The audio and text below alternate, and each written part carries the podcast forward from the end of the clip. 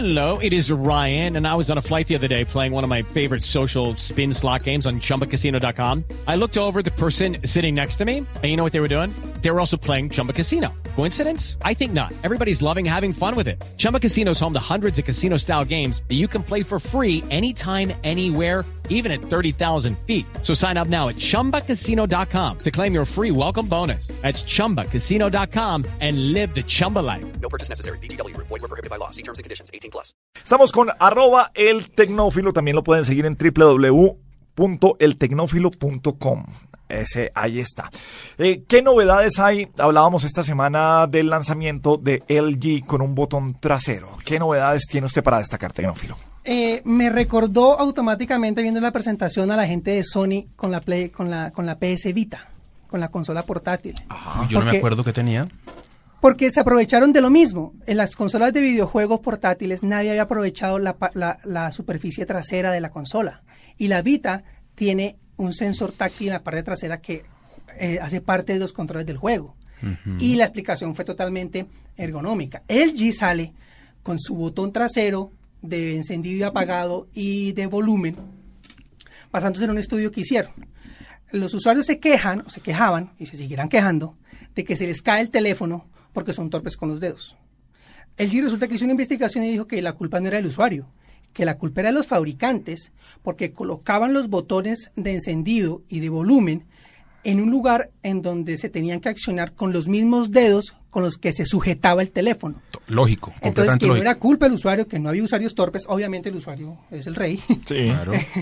pero sí tienen mucha razón. Entonces, ellos que dijeron, yo tengo la posición de la mano en el que siempre tengo este dedo, el indi- este es el índice, ¿cierto? Sí, el- Sí, el eh, índice. ¿Cuál? Ese. eh, La gente muéstrelo, que- que muéstrelo mi- al- muéstrelo al micrófono, por favor. tres, micrófono, Micrófono tres. tres, que es el que está ahorita es el ponchado. El dedo índice. eh, índice siempre queda de, de- E incide, incide en el dispositivo incide, cuando usted lo acciona. Entonces, ese dedo es el perfecto para ejecutar esas funciones según LG. Sí. Definitivamente es algo que nadie había hecho. Y como se Sí, dice, en cuanto a innovación y en cuanto a los cursos de innovación de que arranquemos de cero y pongamos Sí. las cosas donde no deben estar y, después miramos. Y es lógica la explicación de LG cuando dice que todos los smartphones están para manejarlo con los dedos gordos. Y que al ser el dedo gordo, pues es lo que nos pasa a los gorditos con todos los demás dedos, les pasa a la gente normal con el dedo Oye, gordo. usted, y es que es que además una el dedo tecla. gordo, su- o sea, el dedo meñique suyo es gordo. El dedo meñique, el será dedo gordo. Sí, ¿cómo, cómo será que al dedo meñique le dicen gordo? Bueno, que es- entonces eh, ellos tienen razón en que el smartphone viene para que uno lo maneje con los dedos gordos, lo que, que, que no son necesariamente los más hábiles, aunque debemos decir que los hemos desarrollado mucho los que tenemos smartphones.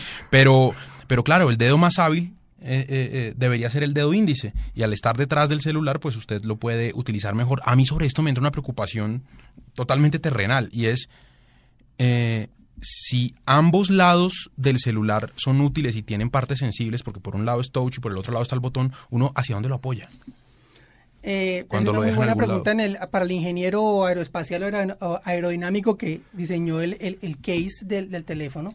Realmente hoy en día los materiales son muy resistentes. De hecho, el, la pantalla. Mire, una, una, es- un es avance como Glass. eh, un avance como esos, LG no lo va a dar sin tener Una respuesta una para eso. respuesta Sí, claro. para eso. O sea, eso no es que vayan a hacer unos teléfonos. O sea, ya no estamos en una época en que un teléfono este se dañe simplemente por ponerlo ahí en, en dos meses. No estamos en eso. Pasan cosas. Fíjese que el iPhone 5, el botón de encendido, es la causa de mayor garantía en En Colombia. Colombia, sí, claro. el, el, eh, el botón de encendido del iPhone 5 Sí. ha sido la causa de mayor búsqueda de garantías directamente en el concesionario celular en Colombia. No el home, sino el, el que prende. Sí, el home es el segundo. El primero que se daña es el de, el, el de arriba.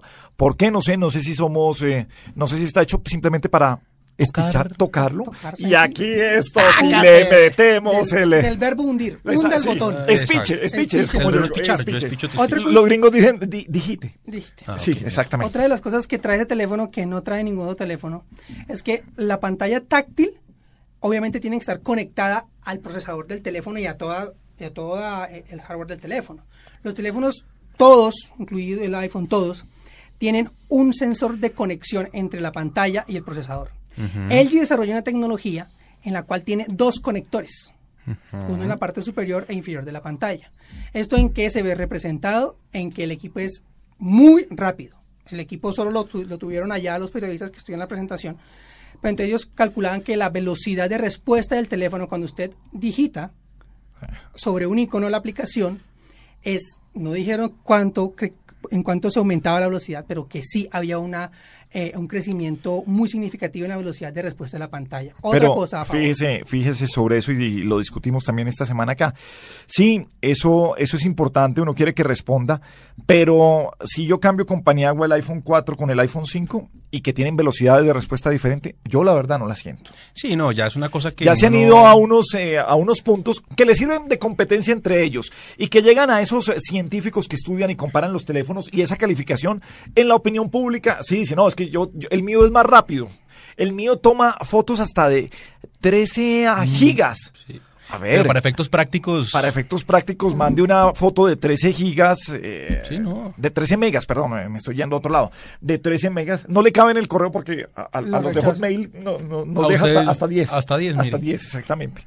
Entonces, entonces digamos que, que esas cosas son, son chéveres, son importantes, pero para el usuario final, eh, Para el usuario final, marca o no. Sí, porque de todas maneras son factores diferenciadores que los operadores utilizan para hacer su mercadeo y es, y es, y es, y es donde el usuario también toma la información. Ahora bien, hay otros, hay otros factores como por ejemplo que en esta versión de LG están estrenando el nuevo procesador de Snapdragon, el, el, S, el, el, el- sí, el S8, que va a correr hasta 2.0 GHz. Entonces, exactamente la misma pregunta que está haciendo Gabriel.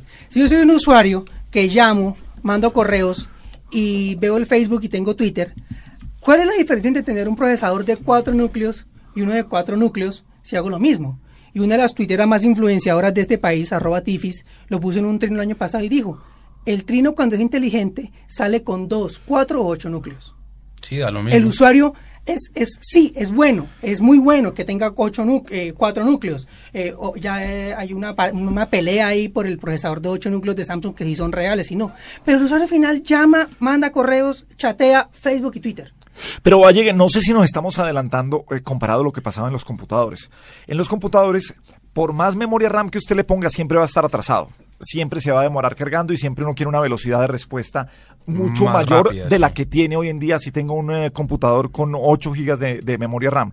No sé si en cambio en el teléfono las aplicaciones y las descargas no son tan pesadas eh, y la velocidad de procesador del teléfono, por eso es que son tan rápidos, va mucho más avanzada no se ha dejado coger en esa, en esa carrera que los computadores por, el, por la naturaleza del desarrollo siempre la, la llevan perdida. La teoría dice que el hardware tiene, tiene que estar tres o cuatro generaciones más adelante que el software. Porque como el desarrollo del software es más del día a día, Claro. entonces el hardware tiene que tener suficiente ventaja para que los desarrolladores de software puedan trabajar a su libre velocidad y nunca, nunca se vean, se vean a- se vean cogidos. El tema de los celulares es que depende de dos cosas fundamentales, aparte de eso. Uno, cómo el sistema operativo está creado para que administre bien la batería. Y tres, es la red celular. Claro. Si el intercambio de datos de la red celular es malo y pésimo, Sí, como no es el celular, no es el celular el que no le carga el puede video. Tener, o sea, usted le puede tener un carrito con 10 núcleos más al celular y va a ser exactamente lo mismo. O sea, me quiere decir usted, amigo tecnófilo, que yo para qué me pongo a gastarme un montón de plata en un super celular. Pero es que mire, ¿sabe si qué? acá no anda tan bien por la Desafortunadamente red, tengo que decirlo, le- con las redes que tenemos ahora, no vale la pena. no vale la pena. Le voy a- es que le voy a poner un ejemplo. Pero eso es obvio, pues. Me- que le voy a poner un ejemplo muy claro de, de- de lo que afectan las redes y es un ejemplo de juegos. Con el Real Racing 3, cuando usted logra superar una pista o tener un tiempo, lo registra en la red. O sea, ya no está quedando guardada la información en el celular, sino en la red. Y entonces el juego, si no tengo plan de datos en ese momento, si estoy en una zona escondida, Pierdes. se queda dando vuelticas, no me guarda la información y pierdo el registro. No, qué Porque rabia. no sube. Entonces, eso pasa, es así de sencillo Uy, con no, un qué juego. piedra. Entonces, miren lo que pasa. Eh, ah, finalmente, ¿en dónde eh, eh, consigue usted información sobre teléfonos? ¿Cuáles son sus fuentes? Por supuesto, para nuestros oyentes, www.eltecnófilo.com. ¿Qué más busca usted para, para enterarse de todo lo que pasa en el mundo digital de En telefonías? el- de teléfonos como noticias está celularis.com, está gizmología.com y hay una página que se llama gsmarena.com. Los de gsmarena.com lo que hacen es toman todos los dispositivos, usted se mete a GSM Arena y pone Motorola y aparece desde el primer Motorola hasta el hasta el Moto X con todas las descripciones técnicas del equipo de todas las marcas. Hay marcas que obviamente en América no se venden. GSM Arena es el mejor punto para uno hacer referencia hacia el equipo y saber las, las especificaciones técnicas. De ahí en adelante es alertas de Google. Utilizo mucho alertas de Google eh, con temas específicos. Ajá. Para que y él me, va, él me va alertando, entonces yo ya voy. Y otra aplicación que es muy buena para usuarios de Android, creo que está para el iPhone, que es eh, API Geek. API Geek. API Geek. Es muy buena porque reúne información de todos los portales de tecnología, las divide por temas y tiene un, un, un espaciecito donde está lo último. Bueno, pues Tecnófilo, gracias por estar con nosotros. Arroba el Tecnófilo para que lo sigan. También está en Facebook y www.eltecnófilo.com. Mil gracias. Disculpe por la música. No, señor, ¿cómo va a decir? ¿No me va a decir que a usted no le gusta, No, por mire, ejemplo? dijo, no, señor, No, no. tranquilo. O sea, que- Elenita Vargas sí. Ah, Es bueno, una pero- eminencia. ¿Y Cales Morales no? No, señor. que ¿Usted me- de dónde es? Yo soy bogotano nacionalizado barranquillero. Ah, entonces. No me gusta el vallenato. Entonces, no, pero es que ¿quién dijo que Barranquilla es solo vallenato? Démosle gusto, Juanita, con alguien que mi Dios tiene en su gloria. Pero en su gloria sentado en un sofá reclinable al lado. El gran Joe Arroyo Ah, no. Noche de Arreboles. maestro, Ay, yo- no, es Esto no es una canción, esto es un tema. Feliz ¿dónde, noche a ustedes. Gracias por acompañarnos en la nube en este viernes de la infamia.